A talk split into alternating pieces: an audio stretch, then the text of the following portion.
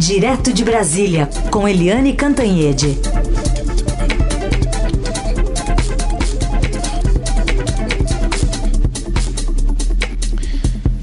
Oi, Eliane, bom dia. Bom dia, Raíssen, Carolina, ouvintes. Bom, vamos começar aqui falando sobre essa operação né, da Polícia Federal, especialmente lá no Pará. Um dos alvos é o governador do estado, Helder Barbalho. Pois é, né? A gente fica olhando essas coisas, né, Heisen?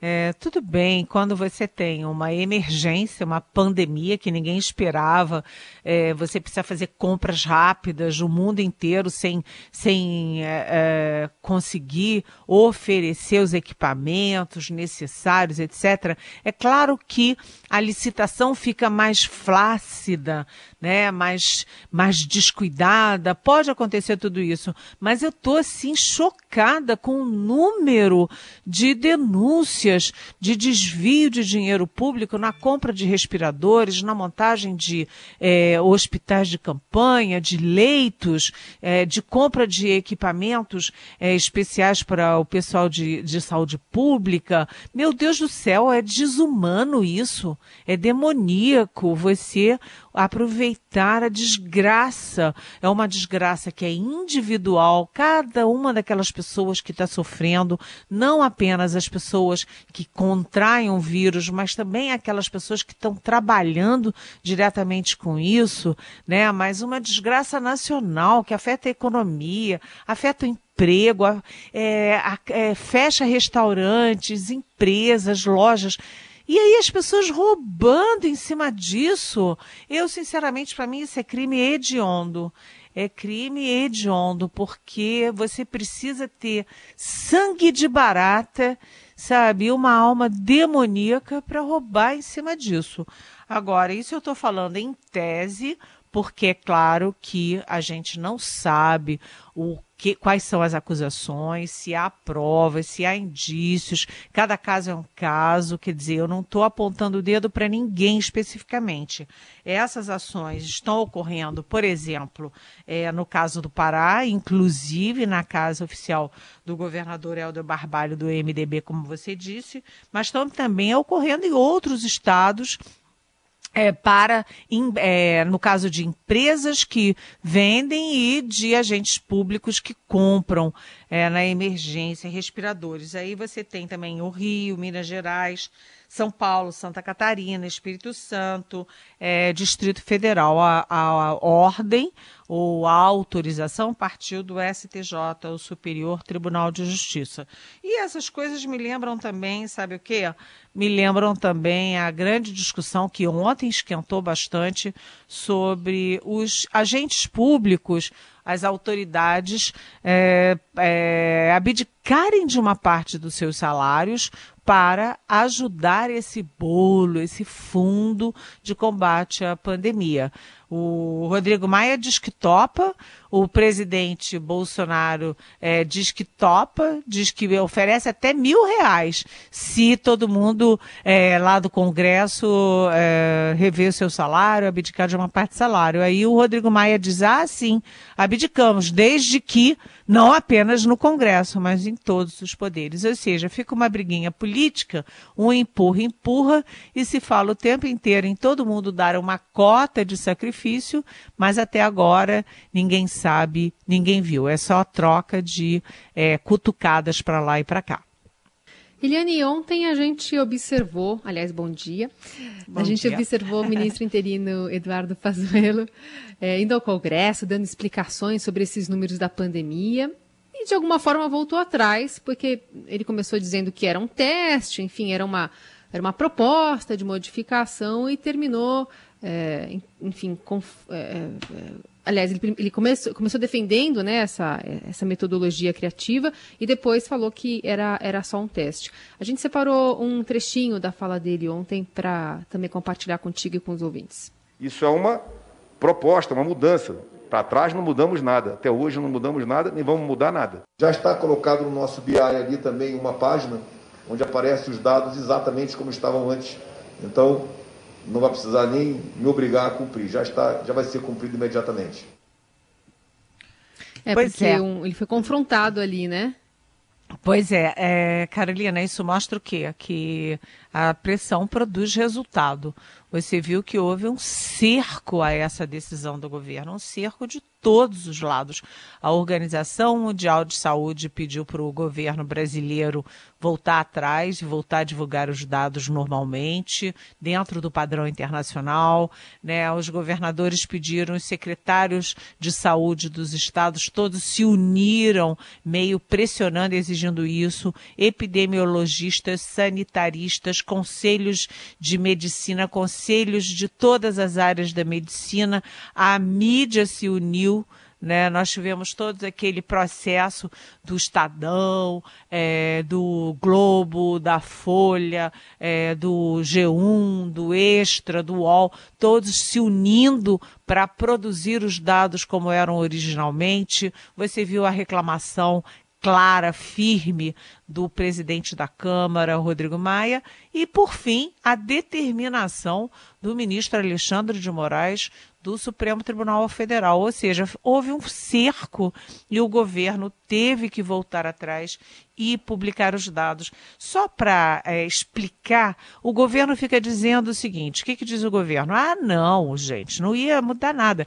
A gente ia é, divulgar os dados da, das mortes ocorridas em 24 horas. E as outras mortes ocorridas em dias antes, mas confirmadas nas últimas 24 horas, elas não iam entrar e não estavam entrando na contabilidade das 24 horas, mas sim na contabilidade daqueles dias onde elas efetivamente tinham ocorrido. Só que o governo não fez só isso. Ele fez duas outras coisas. Primeiro, parou de dar o dado consolidado do número de mortes ele dava só das últimas 24 horas as ocorridas. E não divulgava o dado consolidado, a soma, apesar de estar botando lá atrás as mortes confirmadas nas últimas 24 horas. Ou seja, juntando as duas coisas, o governo estava sim sonegando dados sobre as mortes do coronavírus no Brasil.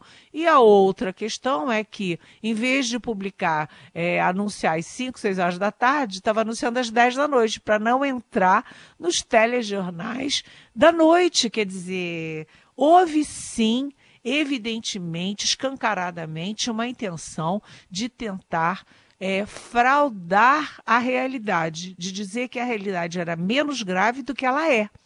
Né? E, inclusive, tem, vou repetir aqui o que eu disse ontem, uma reportagem do Estadão dizendo claramente é, da Jussara e do Mateus, do Mateus Vargas, eles dizendo que a determinação de é, criar um teto para o número de mortes foi do próprio presidente Bolsonaro, que chegou lá e disse assim: ó, não quero mais de mil mortes, deem um jeito aí de ser menos que mil mortes. Isso é um escândalo, né? um horror.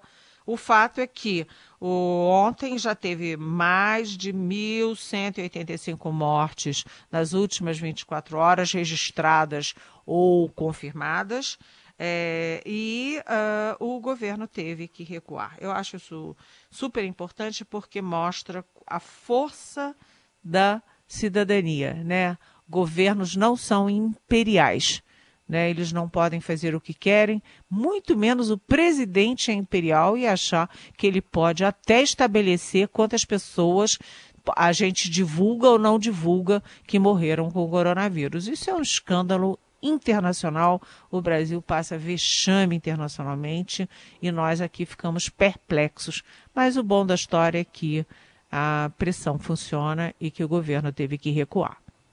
O governo que parece ter alguns, alguns problemas com números, né, Eliane? Só para ficar em dois casos, já teve reclamação do presidente sobre IBGE, né, metodologias, por exemplo, do desemprego, acho que do censo também, e com o INPE também, né? Com o desmatamento. O pessoal não gosta do, da realidade que os números mostram, né? Pois é, é uma coisa inacreditável, né? O, o governo tem problema com a estatística. Né? Se a estatística não confirma o que o presidente acha ou deseja, mude-se a estatística. Eu nunca ouvi falar uma coisa dessas. O INPE, por exemplo, o presidente demitiu o presidente do INPE porque ele disse que aquelas queimadas que o presidente falava, desmatamento dos dados do INPE, eram todos errados. Aí ele demitiu o presidente, o Ricardo Galvão, super especialista, um super cientista, e aí refez todos os dados e deu o quê? Ué, confirmou, o novo levantamento confirmou exatamente o que ele dizia.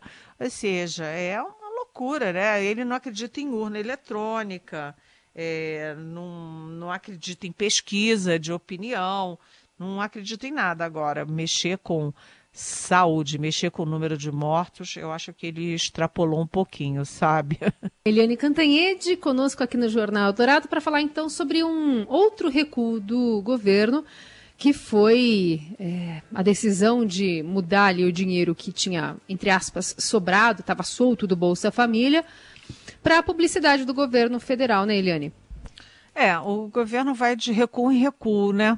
é, Carolina Heissen, ouvintes, a gente acabou de falar aqui no recuo na divulgação dos dados é, do, do, da pandemia, dos mortos, dos mortos das 24 horas, dos dados consolidados, e o outro recuo no mesmo dia foi esse.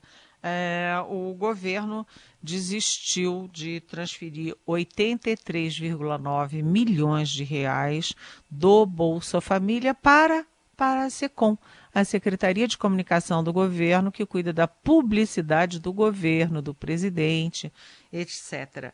E por que que o governo fez isso? Porque como no caso da saúde, foi uma gritaria danada, né? Você tirar dinheiro do Bolsa Família no momento em que é, as pessoas estão sem emprego, que as pessoas estão passando dificuldades, que as pessoas podem passar fome, realmente é é, quem tomou uma decisão dessas não apenas é, é uma pessoa de uma audácia enorme, é, né, a pessoa, a instituição que tomou esse, essa decisão, como também tem um lado cruel, né? Você tirar do Bolsa Família, do pobre, do miserável, para botar em propaganda de governo realmente é genial isso, né?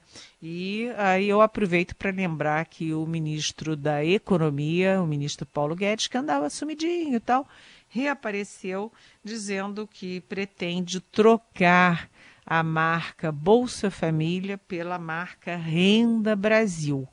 E aí é bom que a gente investigue um pouquinho por que trocar essa terminologia, porque a sensação, e aí eu tenho que é, ressaltar que não é uma informação minha, é uma sensação, uma impressão de que isso aí já é marca de reeleição. O presidente já está cuidando da marca da reeleição.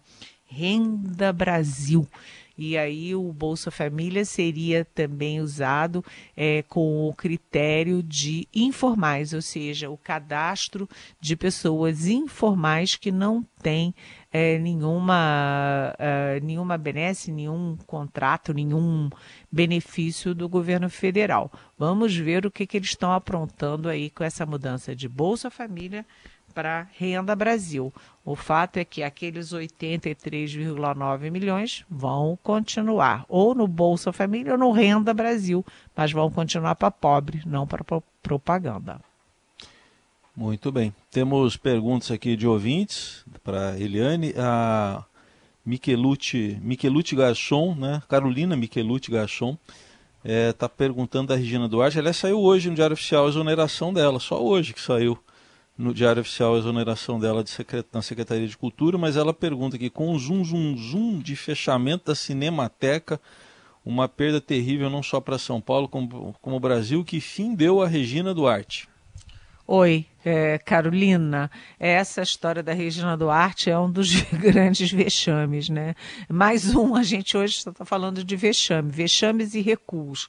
Mas a Regina Duarte assumiu, sem nunca ter assumido a Secretaria de Cultura, distribuiu muitos sorrisos, né? Sorriu, sorriu, sorriu, abracinhos e muito amiguinha do presidente Bolsonaro, mas nem ela fez nada, nem ela se apresentou como secretária, nem o presidente ficou satisfeito. E a única vez que falou dela em público foi, dar, foi para dar uma canelada, que gostaria de, de que ela estivesse mais perto aqui. E o fato é que a Regina Duarte, inclusive, ela demorou, né? Entre ela namorar e casar, demorou a beça. E depois, para ela descasar, ela anunciou o divórcio e até descasar, que foi hoje, como o Heisen disse, está publicado no Diário Oficial, também demorou a beça. Parece que ele é um pouco lenta, mas o fato é que há aí uma articulação para a Cinemateca, se o governo federal quiser acabar com a Cinemateca, que o governo Dória assuma de alguma forma a Cinemateca. O problema é o seguinte, assim como a gente não pode negar dados de saúde, não pode transferir dinheiro do Bolsa Família para propaganda, a gente também não pode é, jogar fora a Cinemateca. Você tem toda a razão, Carolina. Vai ser a outra briga é para manter a Cinemateca, apesar das pressões. Tem uma pergunta aqui do ouvinte Daniel. Ele está de olho nas manifestações que estão sendo realizadas e numa informação que ele ouviu lá no Roda Viva, citada pelo cantor Lobão, de que Olavo de Carvalho deu cursos para a PM, e aí ele questiona se seria um curso de ideologia e se isso poderia explicar um, o lado é, da PM né, adotar é, nessas manifestações, atacando algum lado e não atacando o outro. É, lembrando que também o Olavo de Carvalho deu um, um puxão de orelha no, no presidente Bolsonaro, para dizer de uma forma educada, é, dia desses, né? Falando que, enfim, ele não, não, não é uma honrariazinha que, que agradaria a ele. Oi, Daniel. É, bem, bom dia, bem-vindo. Eu acho que essa questão da, das polícias é muito, muito, muito séria, porque você soma várias coisas. Essas decisões do presidente derrubando as portarias do Exército sobre monitoramento e fiscalização de armas em mãos de civis, essas portarias do governo aumentando multiplicando, a, a perder de vistas as munições em poder de pessoas. Há muita gente que acha que isso é uma forma de favorecer milícias porque tem muita arma circulando e a munição disparou na mão de civis. Então, milícias é uma preocupação. Outra coisa é que o presidente, você viu, é, Daniel, que ele demorou muito tempo entre hum, a votação do Congresso e ele vetar a possibilidade de aumentos de servidores públicos no meio da pandemia. E demorou aquilo tudo porque o presidente estava esperando a aprovação de aumentos de polícias estaduais. Então, só depois que foram concedidos esses aumentos de salário é que o presidente acabou vetando a possibilidade de aumento de salário de outras categorias. Antes ele salvou das polícias. Então, o que, que é o temor? De que o presidente esteja abrindo canais diretos com as polícias dos governadores, as polícias dos estados. Porque se você tiver um confronto, as polícias respondem aos governadores oficialmente, legalmente mas parece que está se abrindo aí um atalho para que as polícias tenham também um contato direto com o presidente. Isso é muito preocupante. Você está tendo manifestações nas ruas pró e contra o governo Bolsonaro e as polícias precisam estar é, constitucionalmente, legalmente atreladas e atendendo às determinações dos governos estaduais porque o presidente não pode jogar as polícias contra os governadores. Isso é um risco enorme. Agora, quanto ao Olavo de Carvalho, sinceramente, Daniel, eu não tenho a menor vontade de falar desse sujeito que trata os nossos generais aos palavrões, que acaba de fazer um, um vídeo xingando aos palavrões o presidente da República, mandando ele enfiar ali e aqui tal coisa assim assim, porque ele é um chantagista. Esse, esse uh, vídeo que ele fez contra o Bolsonaro deve ser descartado, porque é evidentemente uma, uma chantagem para o presidente e mais. é, apesar dele ser esse cidadão, ele consegue fazer o ministério, o ministro de Relações Exteriores, o ministro da Educação, o ministro disso, daquilo. É inacreditável, é uma das coisas inacreditáveis do governo, é esse sujeito mandar lá da Virgínia é, pedindo vaquinha para sobreviver nos Estados Unidos, as pessoas aqui sem emprego, passando fome, e ele querendo vaquinha para morar nos Estados Unidos. É tudo meio louco isso, viu, Daniel? Bom, tem outra pergunta, está mais ou menos ligada a esse tema ainda da segurança. É, o Vinte diz assim: o assunto armas e liberação de compra de munição exagerada por pessoa. O Congresso vai barrar isso logo? É, está se formando um cenário perigoso. E é uma xará sua, pergunta da Eliane de São Carlos. Oi, Eliane, minha xará. É, Bem-vinda, bom dia. É exatamente o que eu acabei de falar. A sua pergunta está bem dentro desse contexto. Né? É, acendeu uma luz amarela na Polícia Federal, no Exército, na Marinha, na Aeronáutica, nos especialistas essa, é, essa, essas ações sucessivas do presidente para diminuir a fiscalização e o monitoramento de armas é, em, em poder de civis para porte e posse. É, chamou atenção a portaria que ele obrigou o Moro e o, e o Exército assinarem, é, aumentando, multiplicando muitas vezes a munição, as balas que uh, cada civil pode ter. É, a, chama também a atenção, inclusive de ministros do Supremo, é, a relação que ele manteve ali com os, os amotinados, os policiais amotinados no Ceará, né, essa relação com São Paulo. Tudo isso está na pauta e está na pauta das preocupações é, de como você articular é, forças, não as, as Forças Armadas, mas forças que são armadas, que têm armas e que é, você depois, quando abrir os olhos, você pode ter aí uma, é, uma proliferação de milícias é, e policiais é, é, estaduais fora de controle. Mais uma pergunta que chega pelo nosso WhatsApp, o 994811777, mensagem de áudio. Bom dia para todos. Eliana, me responda uma coisa. É, você que tem um feeling aguçado, né? Você acredita, Eliana, que se porventura a, a garotinha filha do presidente contraísse a infecção e os filhos 01, 02, 03, 04 afetaria, ou a mulher dele, afetaria a condução dele na, na governança com referência à saúde? Será que só teria esse jeito? Quem sabe ele mudaria? Diga para mim o que acha. Essa é a Regina. Oi, Regina, bom dia, bem-vinda. Olha, a gente torce, evidentemente, é, quem é crente reza para isso não acontecer.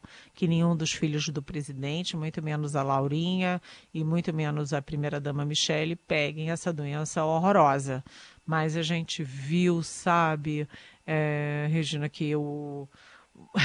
você viu que o 24 pessoas do entorno do presidente, pessoas muito próximas da SECOM, o general Augusto Heleno, que é um homem de, de idade, quer dizer, da, da faixa de risco, é, ministros, é, assessor, o assessor internacional, até o presidente do Senado, todo mundo pegou a doença e o presidente não se é, emocionou com isso, ele não se tocou e ele continua naquela batida firme dele, aquela cruzada dele contra o isolamento social, que a gente sabe que é a única forma de salvar vidas e de salvar o sistema de saúde, não entrar o sistema de saúde não entrar em colapso.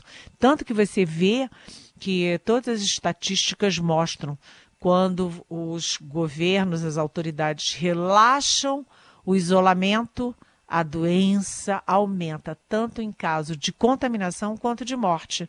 Isso é cientificamente comprovado, é estatisticamente comprovado, é quase aritmético, mas o presidente da República não se é, emociona com essas coisas, porque ele, quando mete uma coisa na cabeça, quando ele tem as certezas dele, nada demove o presidente. Eu tenho a impressão que, mesmo que um dos filhos tivesse a doença, ele continuaria firme e forte, porque ali contra o isolamento, contra tudo, com essa mesma posição dele, em aglomeração, sem máscara, porque na cabeça dele ele é, não muda um milímetro das certezas que ele foi criando, sabe-se lá com base em quê, né? Muito bem, a gente segue recebendo as perguntas dos nossos ouvintes e elas ficam por aqui mesmo as que a gente recebeu hoje, para a gente colocar para Eliane responder ao longo da semana. Eli, obrigada. Boa quarta-feira para você. Até amanhã. Boa quarta-feira. Beijão.